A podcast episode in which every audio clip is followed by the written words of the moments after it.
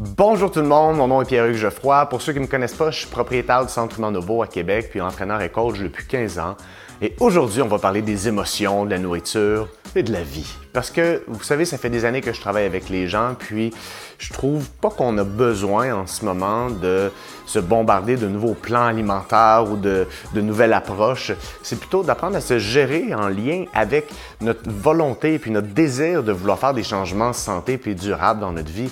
Donc, suivez-moi, on va parler de cette fameuse phrase qu'on appelle manger ses émotions. Restez avec moi jusqu'à la toute fin parce que je vais vous donner quatre trucs précis pour diminuer les comportements d'autosabotage, améliorer votre relation avec l'alimentation, vous aider à mieux gérer vos émotions, puis retrouver confiance en vos comportements alimentaires et votre corps en diminuant votre culpabilité.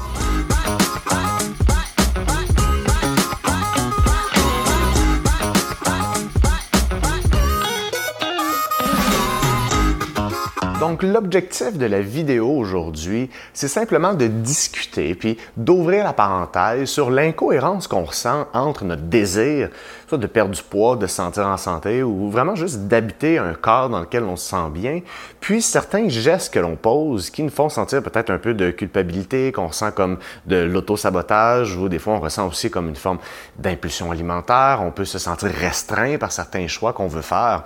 Donc, c'est vraiment ça qu'on va explorer aujourd'hui.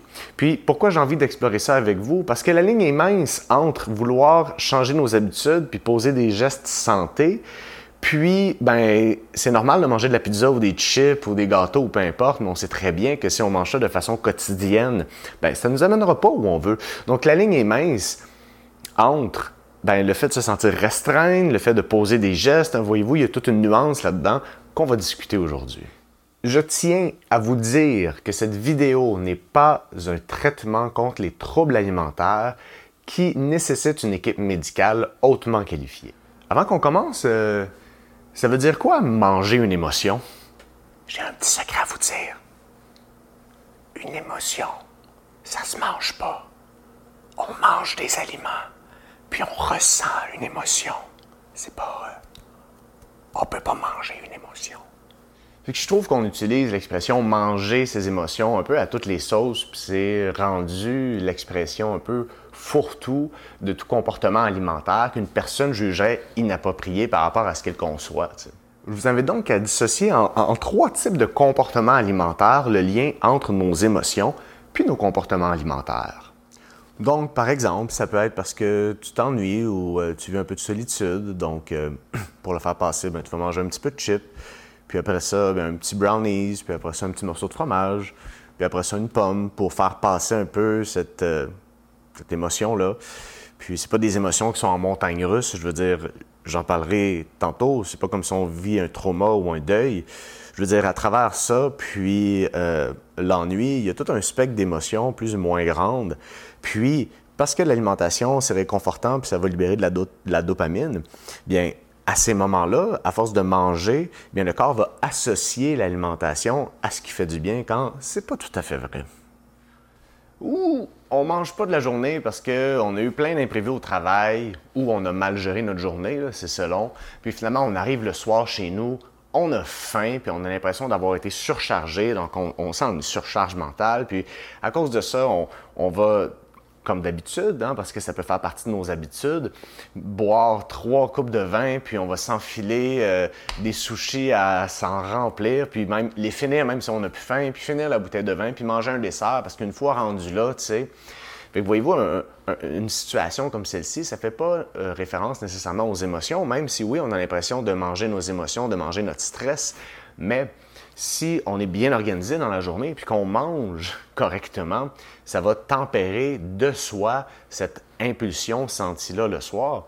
Puis c'est un peu le fou la poule. Hein? Si vous ne mangez pas de la journée puis que vous arrivez le soir, vous allez avoir pas mal moins de patience avec vos enfants. Donc, dans la journée, le fait d'être bien organisé, ça va vous permettre de bien gérer en soi le problème que vous tentez de résoudre le soir. Donc, il y a une nuance importante. Où on peut traverser un épisode vraiment difficile genre un deuil ou une séparation. Puis à ce moment-là, vraiment, la seule façon qu'on a de gérer cette situation-là, c'est à travers ben, l'alimentation ou l'alcool. Puis, tu sais, vraiment, ça fait bien du sens, c'est bien correct, tant et aussi longtemps qu'on aille chercher de l'aide psychologique pour nous aider à passer au travers. J'ai un autre secret. Les aliments, ils vous ont rien fait. C'est plus la façon dont on se gère qu'il faudrait peut-être explorer. Puis une émotion, euh, c'est quoi au juste? Ben, une émotion, ça nous aide à faire le pont entre notre monde extérieur puis notre monde intérieur. Comme par exemple, si mon chat meurt, je vais avoir de la peine. Une émotion, ça nous donne aussi de l'information sur notre passé. Donc, si dans ma jeunesse, mes parents, en fait, chez mes parents, on a eu plusieurs chats, puis que je me réconfortais auprès d'eux quand j'avais de la tristesse, bien c'est sûr qu'à l'âge adulte, si je perds mon chat, ça va me faire plus de peine que quelqu'un d'autre. Puis une émotion, ça varie en intensité. Ça veut dire que la mort de mon chat ou la mort d'un raton laveur sur le bord de la veine, c'est pas la même intensité. Je tiens à vous dire, j'adore les animaux. Dans tous les cas, ça nécessite de se demander qu'est-ce que je ressens, puis d'essayer au meilleur de nos capacités de mettre un nom sur cette émotion. Puis quand on ressent quelque chose, qu'on soit capable de le nommer ou non, il y a deux façons dont on va réagir à cette émotion-là. On va avoir une réaction qui va être adaptée ou une réaction qui va être mal adaptée. Par exemple, on est un lundi soir, je suis chez, chez moi, j'écoute la télé, puis je m'ennuie. Donc, une, euh, une, réaction adaptée, ce serait peut-être de trouver une activité ou quelque chose empreint de sens qui me motiverait puis qui me mettrait dans l'action pour faire quelque chose qui va me sortir de l'ennui. Une, une, réaction mal adaptée, ce serait peut-être de faire passer l'ennui la main dans le sac de chips. Puis attention, c'est pas parce qu'on a une réaction euh, adaptée ou mal adaptée que l'émotion est bonne ou mauvaise. Donc, ça se peut que ce soit vendredi, puis que parce que je sois super content, ma réaction, ce soit de boire trois bouteilles de vin, ce qui n'est pas nécessairement adapté non plus, même si l'émotion est positive. Donc, on va revenir à la situation numéro un quand je suis assis sur le divan puis que je parlais de l'ennui. Donc, ça se peut que tu t'ennuies, tu te trouves euh, un peu seul, ça se peut que tu n'aimes pas ton corps, que tu as un discours interne qui soit négatif. Ça se peut que tu sois beaucoup dans ta tête. Peut-être que tu te demandes ce que les gens pensent de toi. Peu importe. Euh, ça peut être un mélange, évidemment, de tout ce que je viens de dire à une plus ou moins grande intensité. Mais c'est sûr que si on compense cette situation-là avec l'alimentation, ça va rien amener de positif. Ce n'est pas nécessairement une réaction adaptée à une telle situation. Et c'est ça qui rend la chose aussi complexe, c'est ce qu'on appelle en thérapie cognitivo-comportementale le, triangle cognitif, le lien entre nos pensées, nos émotions puis nos comportements. Donc, si je me dis que je suis pas bon, je me sentirai pas bien. Si je me sens pas bien, je vais me dire que j'en vaux même pas la peine. Donc, pour me punir ou pour faire passer cette émotion-là, je vais compenser avec un comportement, donc un geste qui peut être par l'alimentation, par exemple ça, c'est juste la pointe de l'iceberg. Quand on est dans une situation comme ça, on est rarement fier de manger. Puis on, on, le sait que ça va rien changer, mais on le fait quand même, puis on est pris là-dedans. Donc ça finit souvent par de la culpabilité. Puis pour se sortir de la culpabilité, on va se mettre des restrictions alimentaires, puis des règles. Genre lundi, là, je mange pas de pain, je bois plus de vin, puis je mange plus de chips. Puis finalement, ces règles-là, qu'est-ce qu'on fait?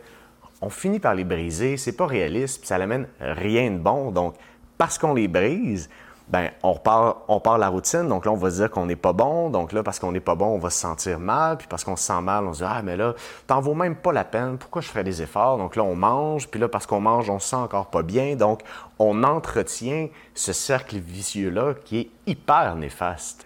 Nos pensées, nos émotions, puis nos comportements, ils agissent ensemble de façon très très intime puis très très complexe. Et c'est ça qu'on veut adresser, c'est ça qu'on veut ouvrir, puis qu'on veut prendre la peine de faire évoluer chez soi pour réussir à vraiment transformer notre relation à l'alimentation. Mais si je change, est-ce que je m'impose une restriction? Et là, il y a une nuance importante à faire parce que quand on parle de changement, évidemment, il y a des choses qu'on faisait qu'on voudra tendre à moins faire ou des habitudes qu'on va vouloir changer. Donc, ça nécessite le fait qu'on remette en question certains de nos gestes. Puis la ligne est mince entre le fait de se dire, hum, je mangeais peut-être trop de crème glacée, je vais essayer de moins en manger, et donc essayer de voir comment on peut gérer cette impulsion, cette habitude alimentaire-là en lien avec un aliment ou une situation. Euh, une restriction, ça se veut quelque chose de sévère. Ça peut être autant sur le plan calorique, hein, on entend souvent une restriction calorique, ce qui est extrêmement néfaste pour l'organisme d'être en restriction calorique sévère, mais ça peut être aussi un comportement sévère, un peu binaire, où, où est-ce qu'on va traiter les polarités comme cet aliment-là, il est bon ou mauvais, c'est bien ou mal. Donc, c'est une nuance importante à faire sur la restriction versus l'idée d'un choix qu'on fait consciemment dans le but de s'améliorer puis d'atteindre un objectif qu'on se fixe. Et c'est une des choses qui rend la, transformation puis le changement d'habitude aussi complexe.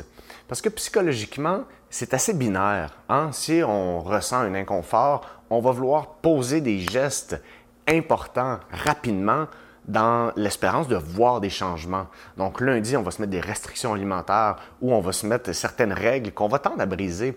Puis au final, le corps, il répond pas de cette façon-là. Le corps, il est biologique. Le corps fonctionne sur un continuum. Pour le corps, c'est plutôt se poser la question, faites la moyenne des 365 derniers jours de votre année de façon honnête, puis fortes sont les chances que la corrélation que vous voyez avec ce que vous expérimentez en ce moment soit assez juste. Puis comme on vit dans un monde d'abondance d'informations, c'est vrai que ça peut être difficile de trouver des bons repères. Par ailleurs, je tiens à souligner que vous avez le droit, puis vous pouvez être fier de décider de prendre soin de votre santé dans le but d'atteindre quelque chose qui est important pour, vous. Puis là, attention, je parle plutôt de ça ou de ça, pas de ça ou ça. Puis vous savez, vous pouvez l'atteindre si vous voulez, si vous êtes passionné d'entraînement et de nutrition, mais ça convient à très, très, très peu de personnes. Puis je vais vous dire une chose, si vous pensez que ça va vous rendre heureux, c'est pas tout à fait vrai. Pour ça, je vais mettre en lien le podcast, un, podcast que j'ai fait avec Jody Poulain qui parle de son expérience de transformation. Puis vous allez voir qu'il y a des côtés pas mal obscurs à une transformation. Donc maintenant, on fait quoi? La première chose à faire, c'est de regarder la situation telle qu'elle est, avec toute l'honnêteté du monde que vous vous devez à vous-même. Donc en psychologie du changement, c'est ce qui est paradoxal, c'est que si on veut changer de façon durable, il faut accepter où on est en ce moment. Et si on accepte où on est, ben on n'a comme plus besoin de changer, c'est correct pour nous. Donc il y a un paradoxe ici, mais si on regarde les gens qui ont réussi à transformer leur vie, on est capable de s'asseoir dans la réalité, de poser des conclusions claires par rapport à ce qu'on fait en ce moment, puis de commencer le cheminement vers où on veut aller. La deuxième chose qu'on veut faire, c'est adopter ce qu'on appelle en anglais un growth mindset, donc une mentalité euh, croissante ou en évolution. Et j'en parlais plutôt avec euh, la biologie qui agit comme un continuum, mais c'est de cette façon-là qu'on doit voir notre évolution à travers notre cheminement vers l'atteinte de nos résultats. Donc, c'est pas bien ou mal. Il n'y a pas un plan alimentaire qui va nous amener à quelque part, qu'on va pouvoir ralentir après. Il n'y a pas de phase de maintien. On part du point A, puis on va développer les compétences euh, sur le terrain, on va, développer les compétences aussi intérieures au niveau mental et émotionnel pour être capable de poser les gestes qui vont nous amener où on veut. Puis au moment où ça ne va pas comme on veut, bien, on va être capable de se détacher, d'évaluer ce qui s'est passé, puis de poser les bons gestes dans un futur proche pour être capable de s'améliorer, puis faire en sorte que notre mode de vie, puis ce qu'on veut, ça fit ensemble.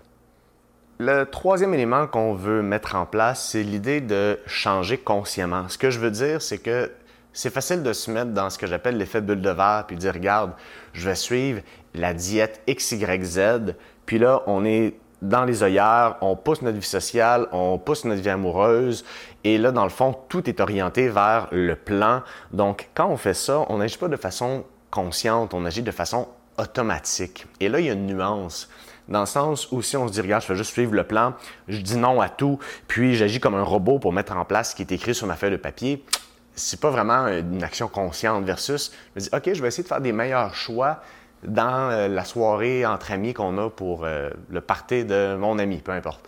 Et là, ben, rendu sur place, j'essaie de voir qu'est-ce qui fait en sorte que j'ai autant envie de manger des chips. Et là, on va essayer de se regarder agir pour être capable de s'améliorer. Donc, si j'agis de façon consciente, on oublie l'idée de restriction, on oublie l'idée de bulle de verre. C'est vraiment le but d'évoluer dans un cheminement. Puis, un autre truc qui est euh, vraiment euh, souvent discuté en psychologie du changement, c'est l'idée de jouer le jeu. Donc, c'est de, bien visualiser où on veut aller, puis d'aller loin dans ce persona-là. Donc, et ce qu'on veut, c'est être capable, ou du moins essayer de, de vivre ces comportements-là pour une journée, une semaine. Et ces comportements-là, bien évidemment, vous ne les habitez pas en ce moment parce que vous n'êtes pas rendu là dans votre processus. Donc, probablement, vous ne vous sentirez pas bien, mais ça aide le corps physique, mental, émotionnel à, à se rapproprier euh, ce vers quoi vous tendez. Et donc, l'idée, c'est pas de se dire qu'on est correct ou pas correct, c'est plus de jouer un jeu dans le but de sortir de notre zone de confort puis d'élargir un peu nos horizons. Puis il y a beaucoup de bons apprentissages à faire dans un, exercice comme celui-là. Et tout au long du processus de changement, on veut donner de l'espace entre vos impulsions vos habitudes actuelles, puis votre réaction. C'est pas vrai. Entre vos impulsions puis ce qui se passe, Hein, quand il y a un sac de chips qui nous regarde, ou quand ça va pas, ou quand on a une grosse journée, ou quand à ce moment-là, on a l'habitude de poser tel ou tel geste, ben, on veut se donner de l'espace entre cette impulsion ou cette émotion-là, puis l'action concrète de manger tel ou tel aliment. L'idée, c'est pas de se dire de pas en manger. L'idée, c'est juste de laisser un espace parce que, puis on le verra dans une vidéo où je vous parlerai du système de récompense chez l'être humain qui explique beaucoup de choses par rapport à nos impulsions, puis des fois notre façon incontrôlée qu'on a euh, par rapport d'agir par rapport à certains aliments. Mais ce qu'on veut, c'est se donner de l'espace pour permettre au cerveau de se rééduquer sur la place qu'ont certains aliments dans votre passe. Donc, donner de l'espace entre le stimuli donc un certain aliment, puis l'action, donc le geste de le consommer. C'est tout pour la capsule d'aujourd'hui. J'espère que vous avez apprécié. Si vous avez des questions, des commentaires, inscrivez-les, likez la vidéo, partagez-la, puis inscrivez-vous au contenu pour être notifié lors de ma prochaine vidéo.